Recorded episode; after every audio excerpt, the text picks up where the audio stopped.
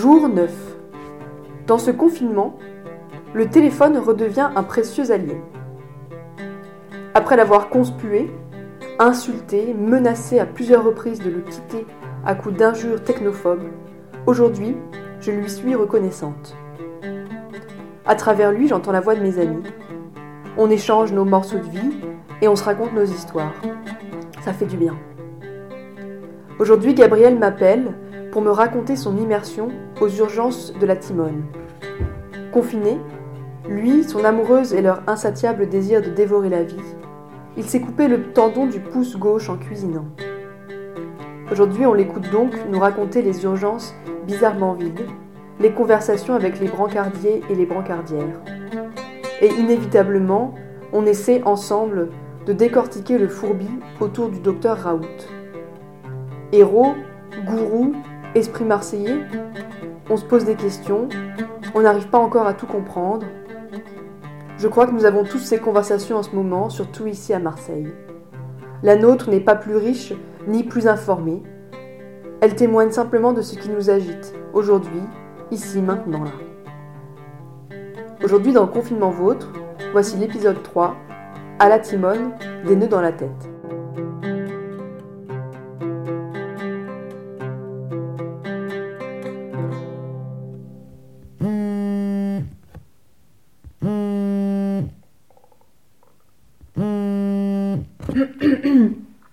Oui, allô Gab Mais non Ah mais oui, tu t'es coupé le pouce. Donc t'es allé à l'hôpital Attends, attends, attends, attends, je te mets, je te mets sur haut-parleur. Je prends mon enregistreur, quitte pas, deux secondes. Une immersion euh, à l'hôpital, quoi. Et ben c'est ça, parce que j'ai vu ton appel à. Voilà. Et ben c'était plutôt intéressant, ouais. Tu... L'hôpital. Mais donc c'était à la Timone où t'étais, c'est ça hein? Ouais, c'était à la Timone, ouais. C'était l'hôpital, tu sais, où il y a le docteur, euh, le docteur fou, là.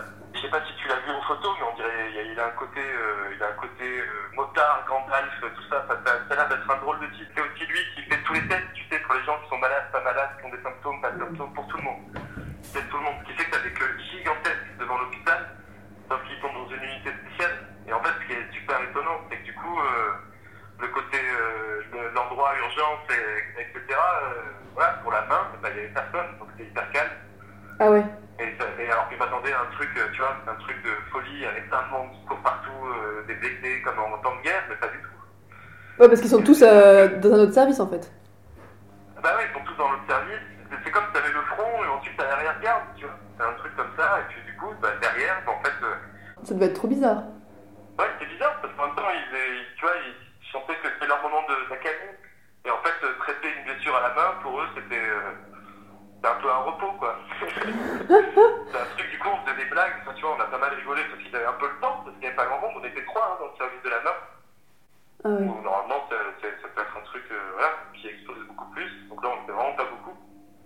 Et euh, donc du coup ils prennent le temps avec voilà, avec les patients parce qu'ils sont contents de voir du monde euh, qui n'a pas de corona, tu vois. Je pense que c'est un peu ça aussi quoi. Et ce qu'il disait c'est qu'il y avait pas mal de picoleurs du dimanche en fait qui se retrouvent là.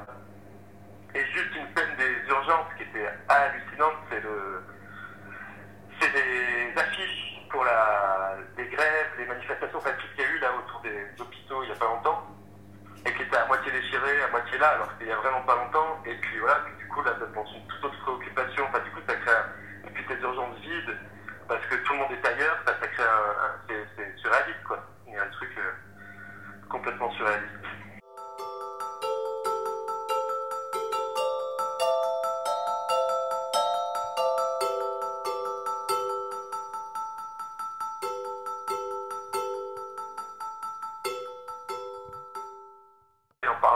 Les infirmiers, en parlant avec les, c'est les brancardiers qui parlent le plus en fait, parce que t'es euh, tout seul avec eux, Et ils t'ont raconté quoi alors sur, euh, hein, bah, sur le.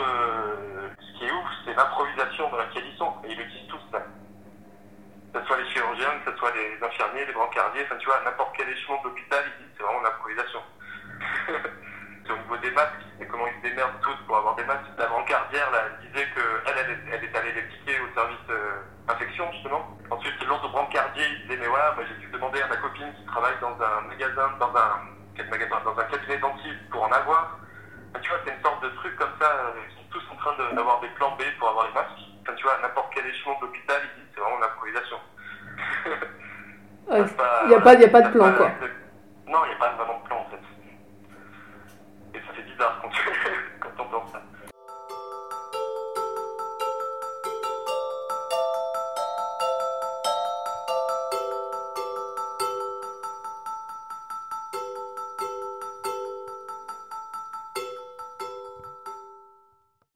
Et du coup, de l'autre côté, tu as vraiment vu la, file de gens. euh, Ah ouais, ouais, la file elle est monstrueuse. En sortant, là, tu le vois. euh, Et c'est monstrueux et tu te dis, mais c'est pas possible de faire ça.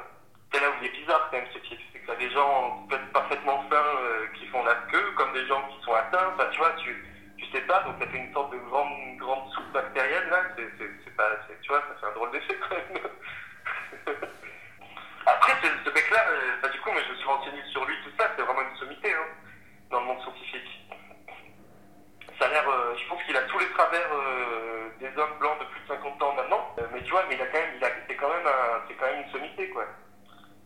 il est quand même aussi un peu écarté, hein.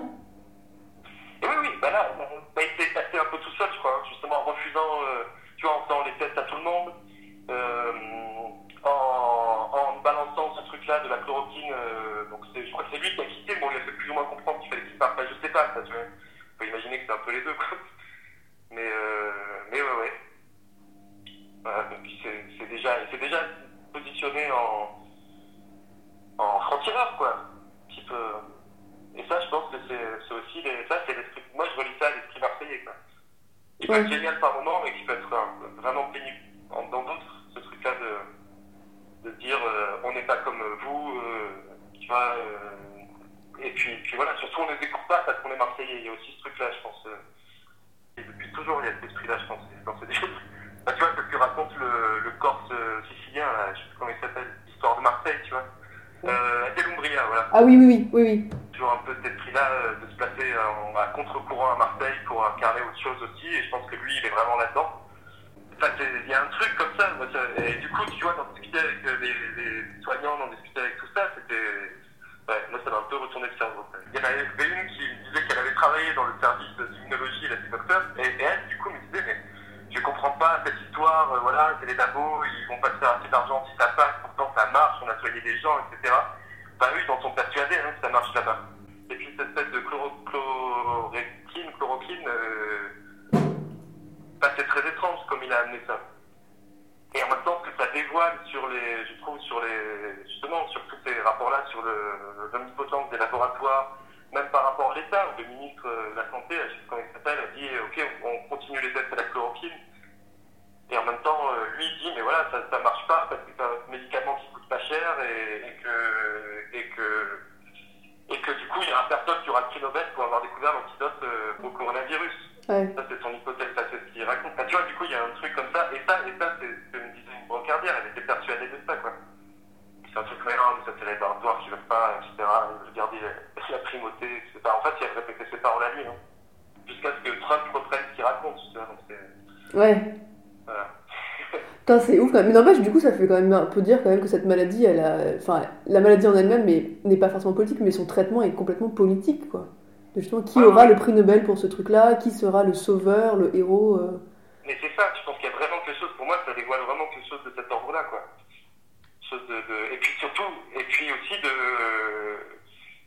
L'impression, après je me tromper, mais l'impression de l'impuissance de l'État face à, face à ça, parce que le ministre de la Santé a quand même dit euh, oui, allons-y, on, continue, on fait des tests à la chloroquine, on continue dans cette voie-là, ça a l'air euh, ça a l'air pas mal, en tout cas on, supprime aucune, aucune piste, et c'est vraiment les, la communauté scientifique, enfin, les laboratoires et tout ça, qui sont beaucoup plus frileux à ce niveau-là, qui disent mais non, mais non, attention, l'OMS et ce genre de trucs, qui disent non, attention, Mm. attention, faut faire plus de tests, et en même temps ils ont raison, parce que parce que si tout d'un coup toute la chloroquine elle sert quand même à d'autres maladies, Ouais. si tu veux,